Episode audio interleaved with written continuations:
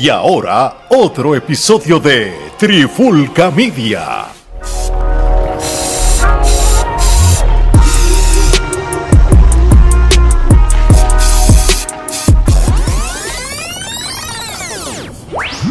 Oye, oye, oye, Alex Torres junto a Omar Vázquez de Trifulca Media y hoy comenzamos otro podcast bajo la sombrilla de ¿qué? De Trifulca Media. Gordo, ¿en qué consiste este nuevo podcast? Bueno, este nuevo podcast eh, consiste en el hermano menor, podríamos decir, de la pandemia urbana. Y para el que nos escucha, ¿cómo que el hermano menor de la pandemia urbana? La pandemia urbana es nuestro podcast que está dedicado a hablar del género urbano. Pues el rewind de la pandemia urbana, que es este podcast, viene siendo ese hermano menor, donde le vamos a dar para atrás en el tiempo y vamos a buscar sucesos y cosas que ocurrieron de cierta manera y las vamos a cambiar. Como hacemos a veces la lucha libre jugando al booking, pues nosotros vamos a ir para atrás y vamos a decir, ¿qué hubiera pasado si esto no hubiera sido así y hubiera sido de esta manera? Y así, porque esto es para entretenernos.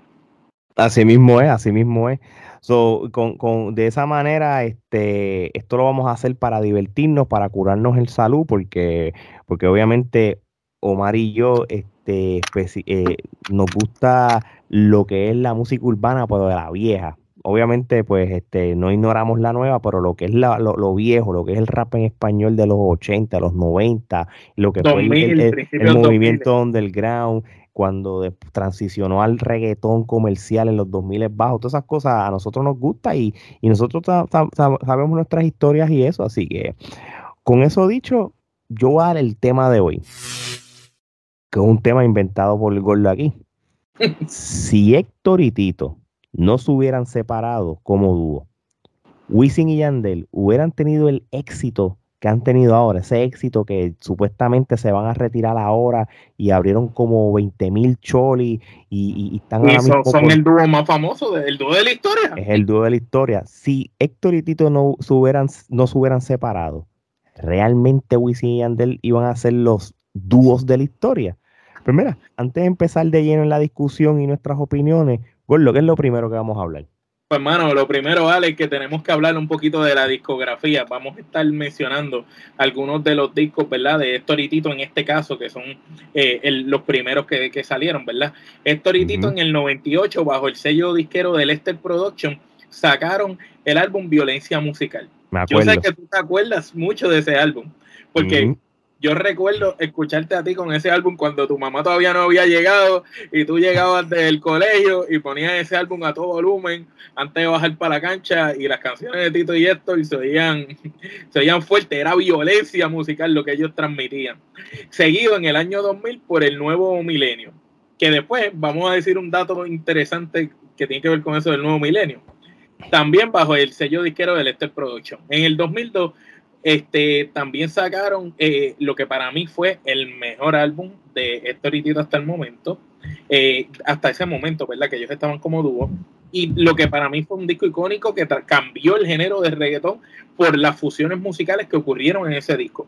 Yo diría que Héctor fueron los pioneros en muchas cosas. Ellos crearon el molde de los dúos y un disco como A la Reconquista, producido bajo el sello disquero de VI Music, eso revolucionó el mercado en aquella época. Y recuerdo que, el disco, cuando tú oías esas canciones, tú decías, esto no es más de lo mismo, esto tiene un poquito de aquello, tiene un poquito de allá, tiene sazón de esto. Y era como ver en Storitito lo que a ti te gustaba de todos los demás eh, raperos, de lo que era rap y reggae en ese momento, porque ahí era que estaba empezando el reggaetón, todavía no era ni 100% reggaetón, yo diría. Entonces, en el 2003 sacan su última producción, que era La Historia Life, que era eh, de un, del primer concierto que ellos hicieron, que lo grabaron en vivo y era ese disco completo en vivo, más dos o tres canciones que le añadieron, que todas eran paros. Y entonces tú nos vas a decir más de esto, Litito. Bueno, este, yo creo que ellos como tal este, hicieron historia, tú sabes, este, y ya ha mencionado la discografía de los bambinos, como se conocían a ellos. De hecho, cuando ellos se separaron, ellos, ellos llegaron a un acuerdo de, de, amistad de que no importa que ellos no estén juntos, ellos van a ser siempre los bambinos. So, yo me podía llamar Héctor el Bambino, tú te puedes llamar Tito el Bambino, no hay problema. Pueden decir de que ellos se cambiaron y, y se Después uno se queda el Bambino y el otro el Fadel y más adelante el patrón y, el otro se quitó y se fue para la Exacto, exactamente. Ellos, ellos como, como dúo, ellos lograron mucho. Primero que nada, ¿verdad? Este, ellos son parte full del movimiento del underground, tú sabes, cuando tú escuchas estos discos de Da Cruz, de DJ y los primeros No Fear, este, entre, entre otros discos, estos chamacos de Parque Ecuestre. Este, eh, de Melody. Sí, claro, también. So, cuando tú ves como estos chamacos de Parque Ecuestre están desde, desde los comienzos de, del underground y hasta donde ellos se convirtieron, son de los pocos raperos, ¿verdad? Que no, que, que pudieron hacer la transición del underground al reggaetón comercial, lo que se le llama ahora la, música urbana. Y que fueron los pioneros, por eso yo dije ahorita, ellos eran como el molde. Sí, obviamente, Héctor y lo ha dicho Tito en muchas entrevistas, Baby Rasta y Gringo fueron su, lo primero que él vio. Héctor y Tito vieron a Baby Rasta y Gringo y dijeron, ok, nosotros podemos hacer esto. Entonces, una vez ellos cogen como que el estilo de lo que hacía Baby Rasta y Gringo, pero lo, modernizan a, a otro estilo se fueron a otro estilo en, la manera de los coros. En la manera de esto, el chantial no era la misma manera ronca que teníamos antes. Porque antes siempre el corista era suavecito, em, tratando de entonar, aunque desentonaba. Y el chanteador era bien, bien ronco. Entonces, esto trae un estilo distinto de chantear. Un estilo como más jocoso de, de chantear. Y ese estilo de ellos pegó bien duro. Más aparte de la ropa, la vestimenta Héctor y Tito fueron de los pioneros en dejar de vestir tan urbano y en comenzar a vestir un poco más fino, un poco más merenguero, como decían para aquella época. Y, eso les abrió puertas. A la misma vez fueron de los pioneros en muchas cosas. ¿En qué más fueron pioneros, Ale? Mira, esto es sencillo. Este, ellos fueron los, el primer, los primeros reggaetoneros, ¿verdad? Si lo podemos llamar, sea individual o sea dúo, en hacer un concierto en el Coliseo Roberto Clemente de Puerto Rico, que antes del Coliseo de Puerto Rico o el, José Miguel Aguiló, el Choli, era que no existía para esa época. era el coliseo más importante que tenía Puerto Rico. Y hablo de coliseo porque también está el, el, el estadio Irán Bithorn. Pero si y te pregunto, te pregunto, Ale, ¿verdad que cuando sucede ese concierto de Héctor y Tito en el Roberto Clemente era el concierto masivo más grande del género urbano que se había dado jamás antes en la isla? Sí, este, a pesar de que cuando este, se hicieron uno, unos sinnúmeros de conciertos en... Era Guayama Live, sí, sí, pero en, en, el Rubén Rodríguez de Bayamón, este, con, con la emisora que la auspiciaba la I-96, que era una emisora que había en Puerto Rico que que todos los sábados este Coyote y Lita tenían el programa de Alpari con la I este por las noches todos los sábados pues ellos llegaron a hacer este, unos conciertos masivos eh, y, uno de los primeros conciertos fue en el Rubén Rodríguez, que era un concierto con muchos artistas. Este, no, no sé si, si estuvo soldado de tepe a tepe, posiblemente sí, pero individual. Porque no es lo mismo que tú hagas un Meter 20 artistas que uno solo. Exacto. Esto fue un dúo. Este, estamos hablando de Héctor y Tito, no solamente esto. Ellos, ellos, ellos no fue un simple concierto que tenías un DJ y se acabó. Ellos tuvieron una banda completa. ¿Corista? Sí, corista. Pues hello, ¿quién era el corista? Estaba Glory, estaba Don Omar, casi nada. Don Omar empezando y él estaba de corista. Qué curioso, Don Omar un año y pico después eh, tuvo su concierto allí mismo. no, es como dato curioso. So, una vez ellos empiezan a hacer este concierto, abren el Roberto Clemente las puertas para los demás reggaetoneros en ese mismo año, los años siguientes, le cambias el juego de cómo tú hacer un concierto live. Quitas un DJ y tienes música en vivo y cambias el juego completamente. De hecho. Y los artistas, quiero decir también, perdón que te interrumpa, que ese concierto de Toritito tuvo artistas invitados de la talla de Víctor Manuel, Tuvo artistas como Domingo Quiñones, La Cesta. El mismo Don Omar tenía canciones ahí. Daddy Yankee, Nicky Jam. Daddy Yankee, Nicky Jam cuando eran Daddy Yankee, Nicky Jam juntos. De dúo, como dúo. Que estaban pegados, pegadísimos los dos, tú sabes. Ese concierto tuvo lo mejor de lo mejor.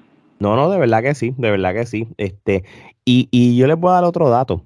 Una, aunque yo sé que Héctor y Tito después se separaron, por, por Tito el Bambino fue el primer reggaetonero en hacer un show en el Centro de Bellas Artes de Puerto Rico. También, cuando se fue solista fue el primero en hacer un... Hizo historia y ¿quién estuvo de invitado? Pues su expareja Héctor eh, El Fadel, ya para ese tiempo, él participó de ese concierto y viceversa. Yo creo que ellos hicieron los favores porque esto fue un año después que ellos rompieron fue que pasó este concierto y, y, y, se juntaron para como sé como como como amistad.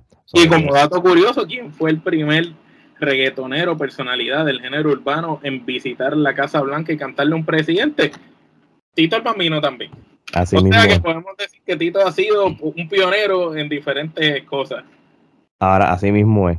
Bueno Omar qué va qué pasó ahora bueno pues este vámonos ahora para la discografía de Wisin y Yandel. En el año 2000, Los Reyes del Nuevo Milenio.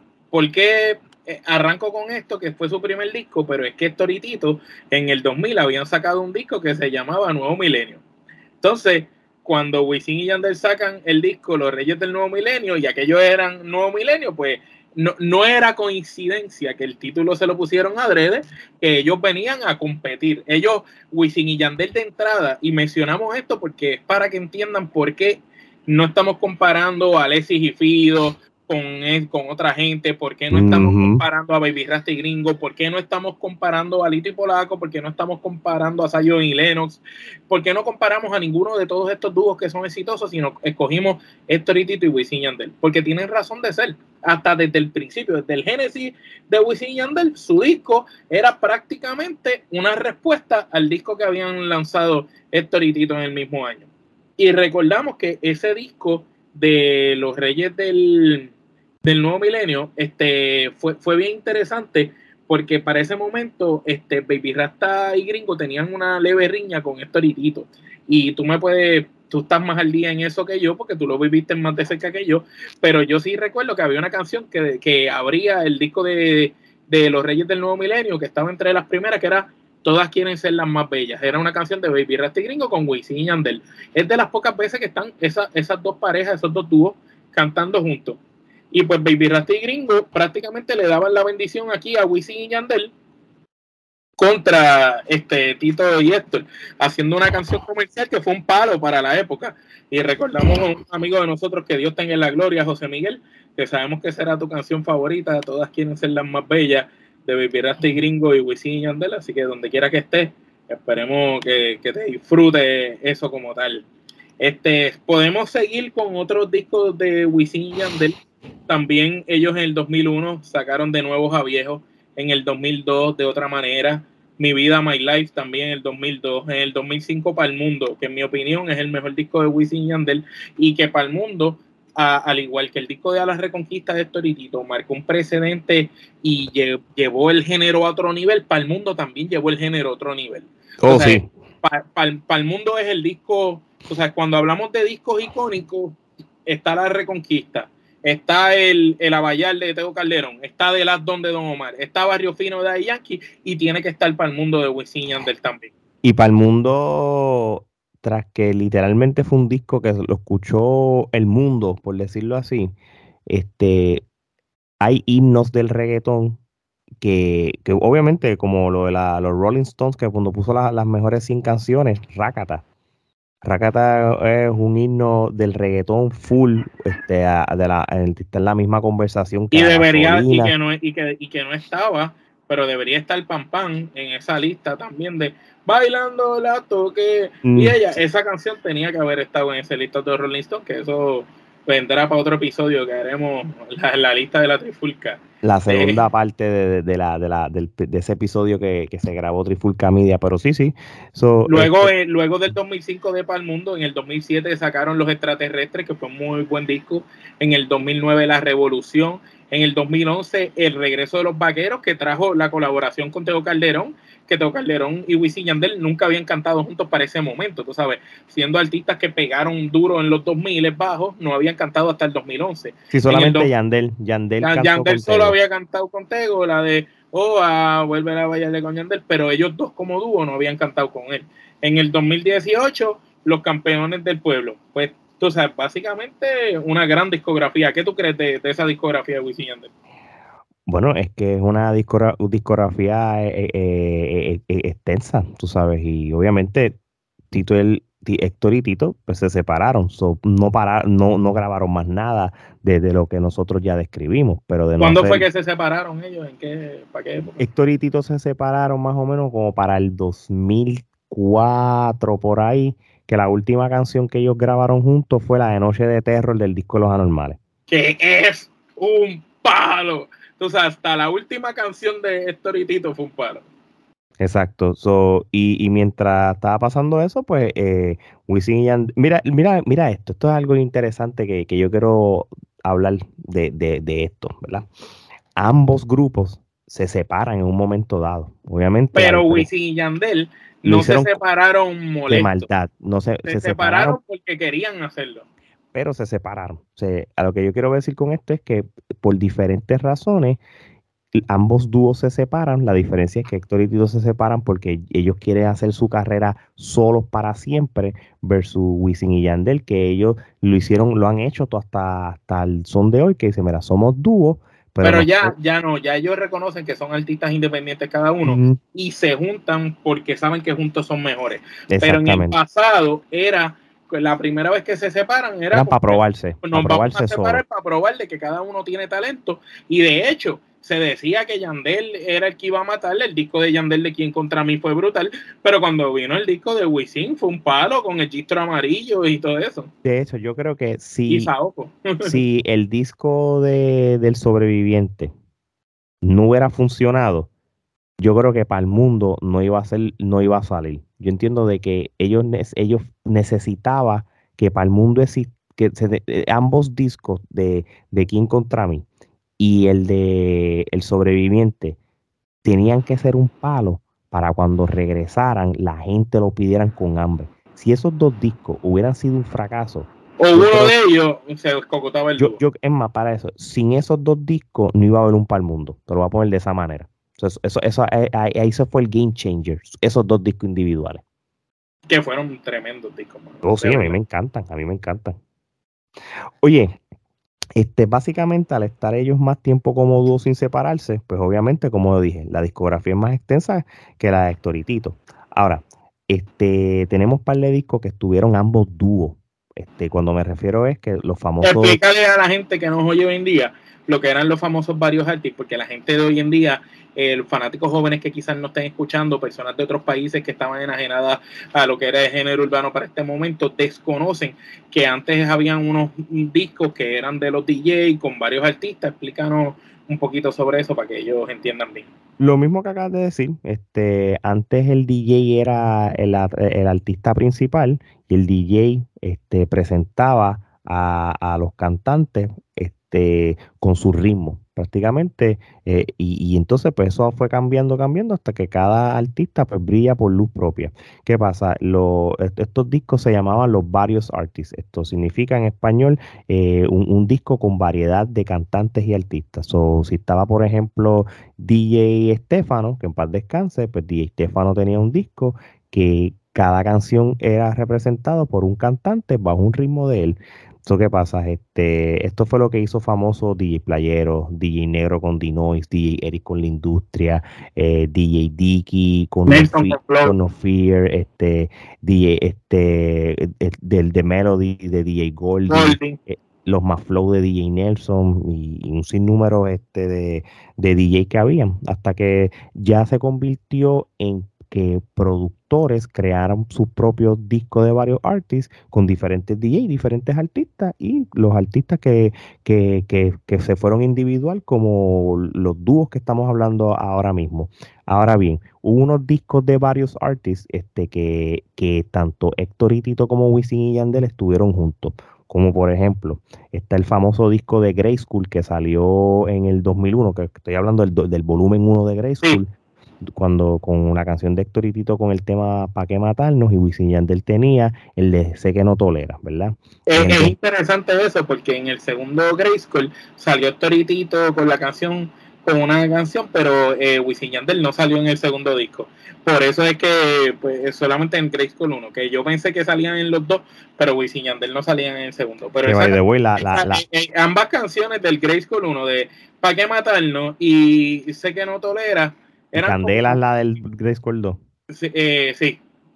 Candela es la más dura. Es un palo, es un palo. E-, esa es la más dura. Con esa fue que abrieron el Roberto Clemente, con esa canción. Pero, pero básicamente este, en Grace Call 1 ambos, ambos dúos tiraron buenas canciones, pero no fueron los palos que la gente se acuerda por años. Así mismo es.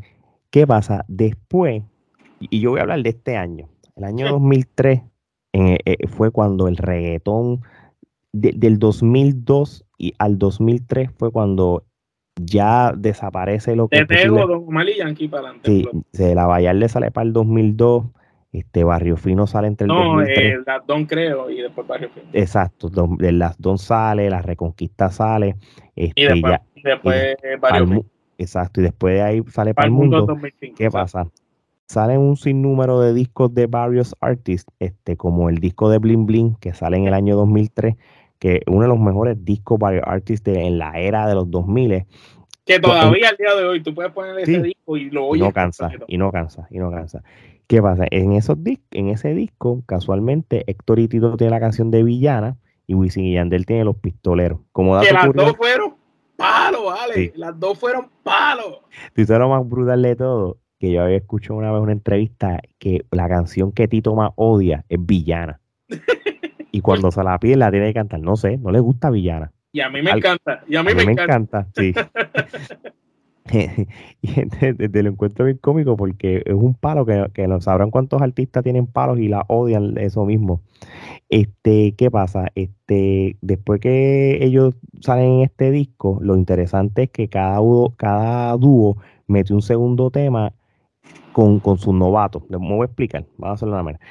Hubo un momento dado que los cantantes de reggaetón empezaron a, a, a, a talentos nuevos. Y en el disco de Bling Bling, este, Wisin y Yandel este, apadrinan y presentan a lo que se conoce como Tony Dice, ¿verdad? Con la canción de No pierdas tiempo.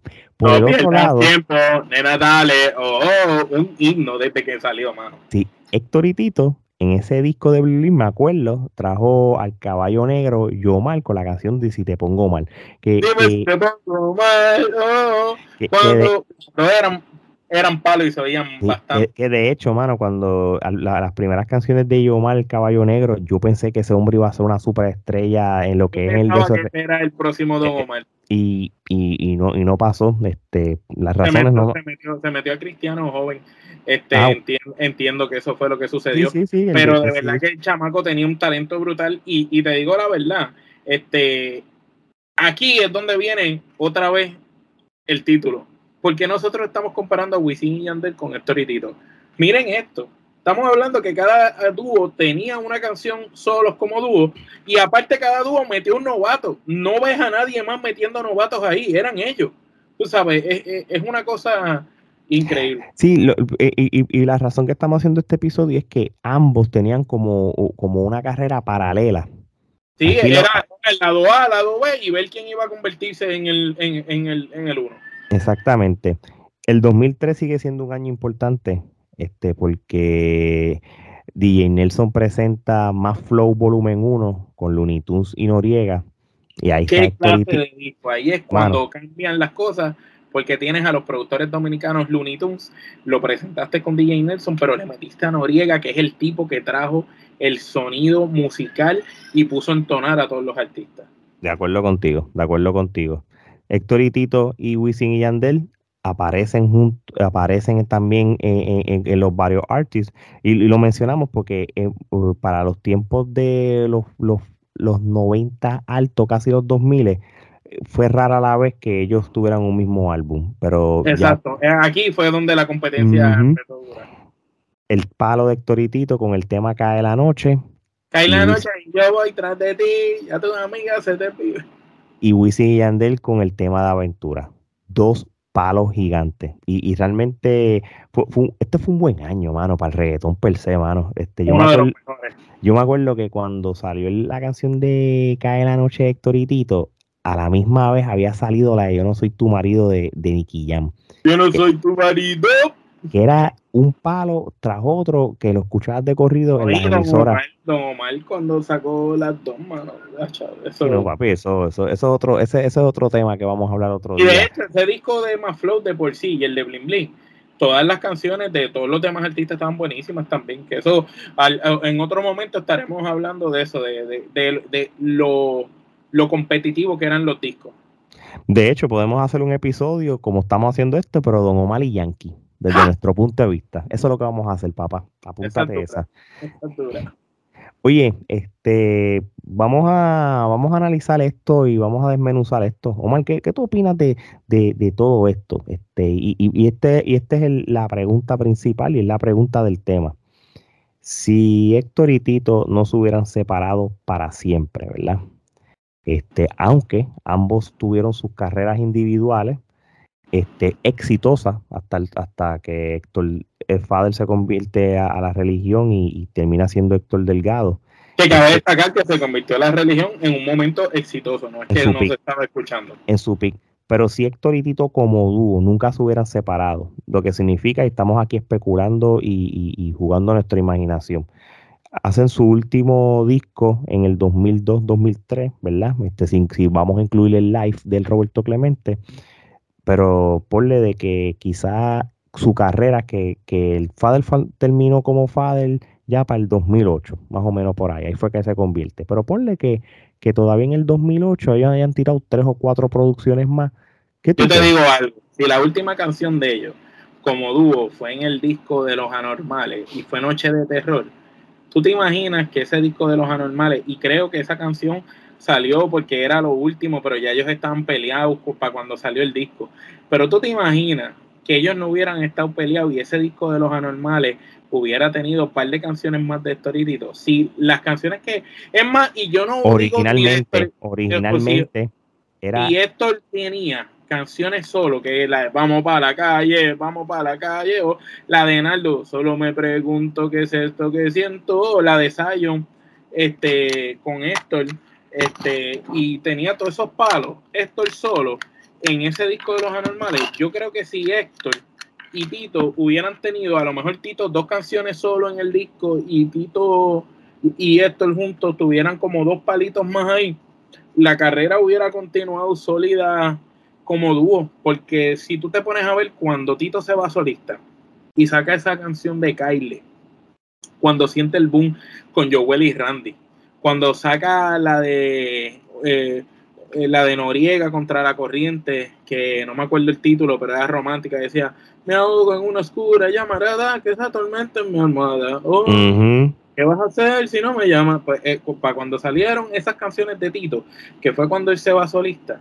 ¿tú te imaginas que esas canciones hubieran estado en colaboración con Héctor?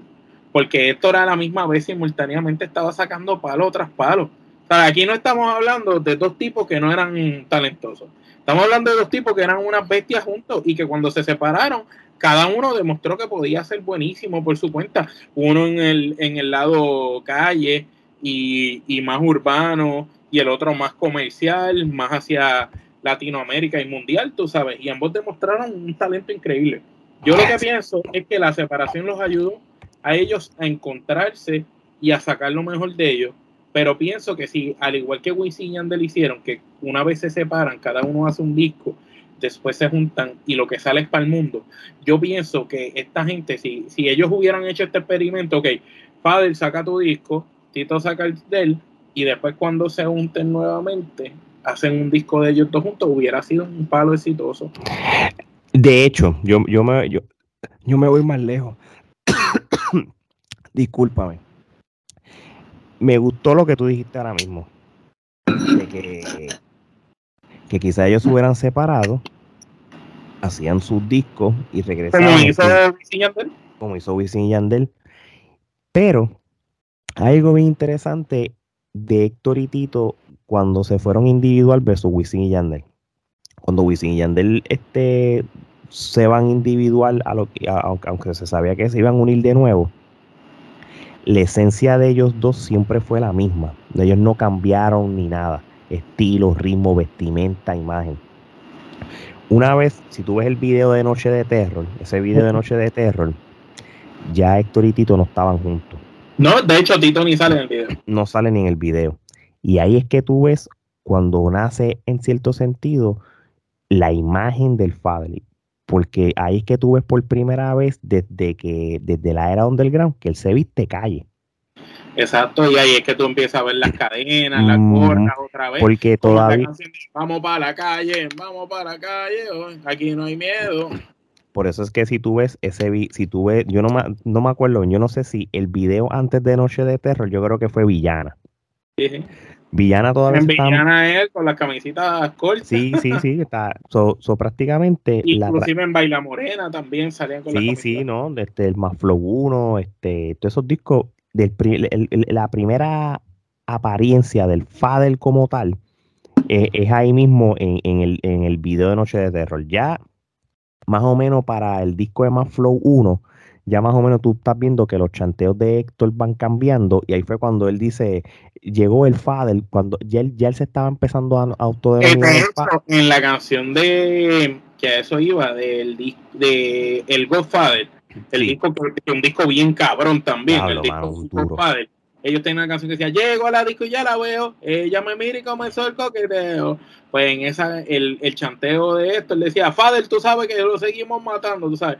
Ya él, ya él estaba empezando a utilizar mm, padre. Pero, pero entonces, pero, pero, pero tú sabes que él tenía un chanteo peculiar antes y ya el chanteo estilo Fader se está viendo desde más Flow 1.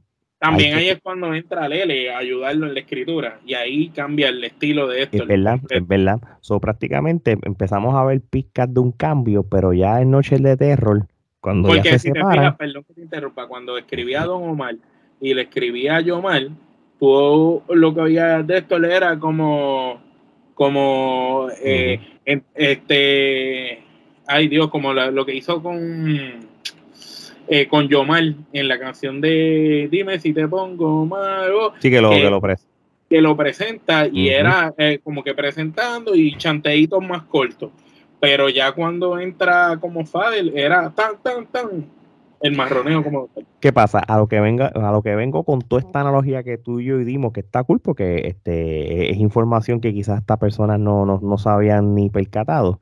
Es que si, eh, si nos vamos a jugar a, la imaginación y qué hubiera sido si, como estábamos diciendo, Héctor y Tito se unen de nuevo un año o dos años después que se separan. Y están en sus mejores versiones. En sus mejores versiones. Porque hubieran sido imparables. Escucha, igual que el Fadel, como tú dices, tiene esa transformación, se convierte en Héctor el Fadel, y lo que sacó fue palo tras palo y tiene la calle con él.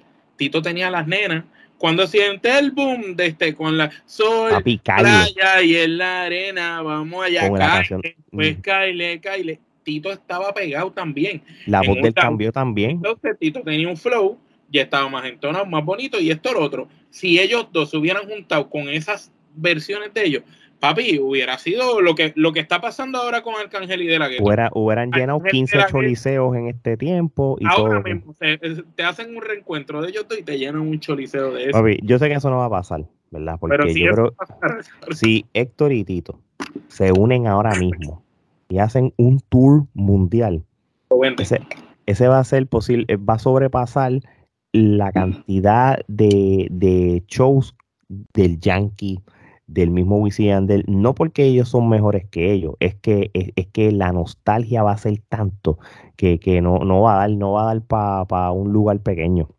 Y, me gusta, y me gusta esa, eso que estábamos diciendo.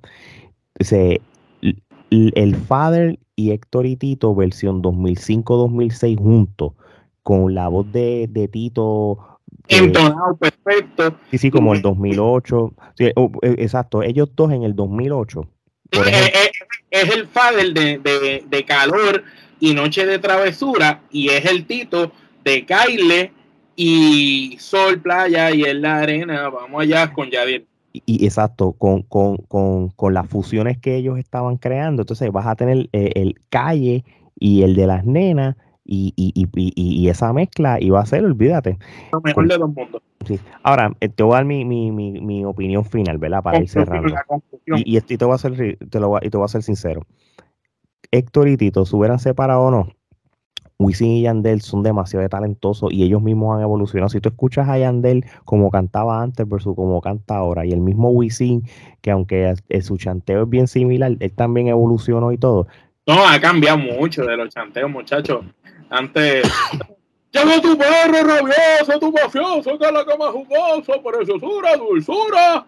Antes era así y, y ahora es más, más chévere. Ese chanteo que tiró en la canción de Don Omar eh, eh, exacto. So, mi conclusión es, Wisin y Yandel iban a hacer el dúo de la historia también, pero iba a haber un segundo dúo de la historia en Héctor y Tito. Esa es mi opinión final.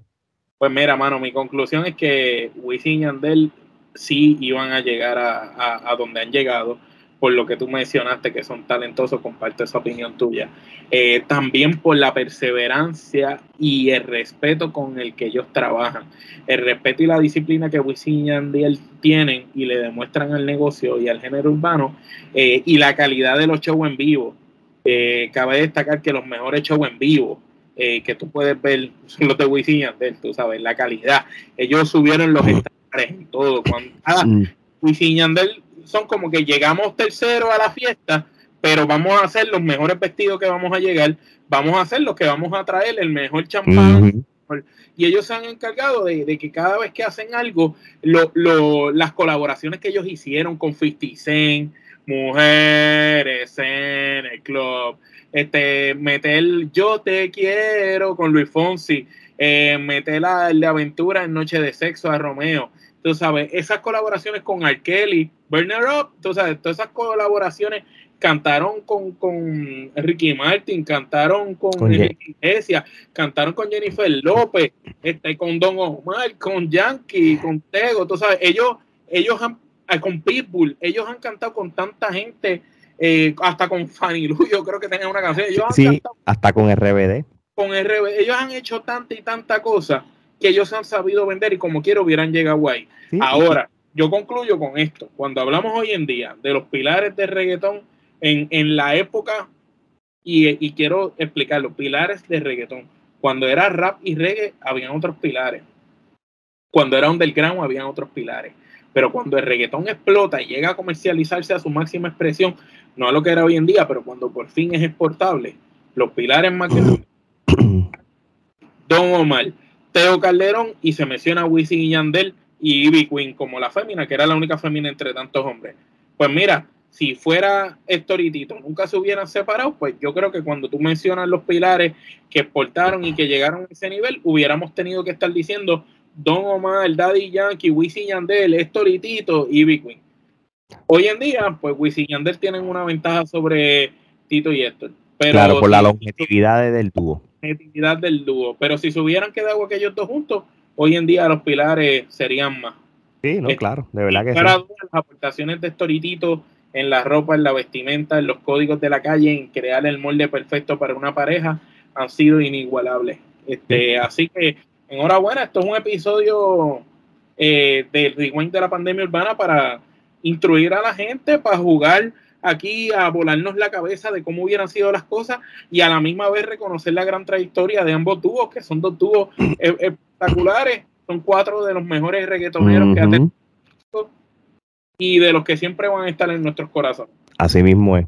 Bueno, mi gente, con eso dicho, este, sigan apoyando a Trifulca Media, sigan escuchando nuestros episodios de música, lucha libre, cine y TV y entre otras cosas, en donde suscríbanse a nuestro canal de YouTube, denle a la campanita para más información y si nos quieren escuchar, como la gran la mayoría de las personas hacen el formato podcast, vayan a su plataforma de podcast favorito y también pueden encontrar episodios como este. La mercancía de Trifulca Media, gorra, hoodie, de, de, tanto de Trifulca Media como el momento old school de que es de la pandemia urbana y entre otras cosas, vayan a nuestras redes sociales y vayan al Linktree y allí está la página oficial de Trifulca Media. Así que ya lo saben mi gente, gracias por apoyar este primer episodio piloto de, que estamos aquí hablando hoy. de la pandemia urbana. El, el rewind de la pandemia urbana. Y con eso dicho, de parte de Omar y Alex, esto es hasta la próxima.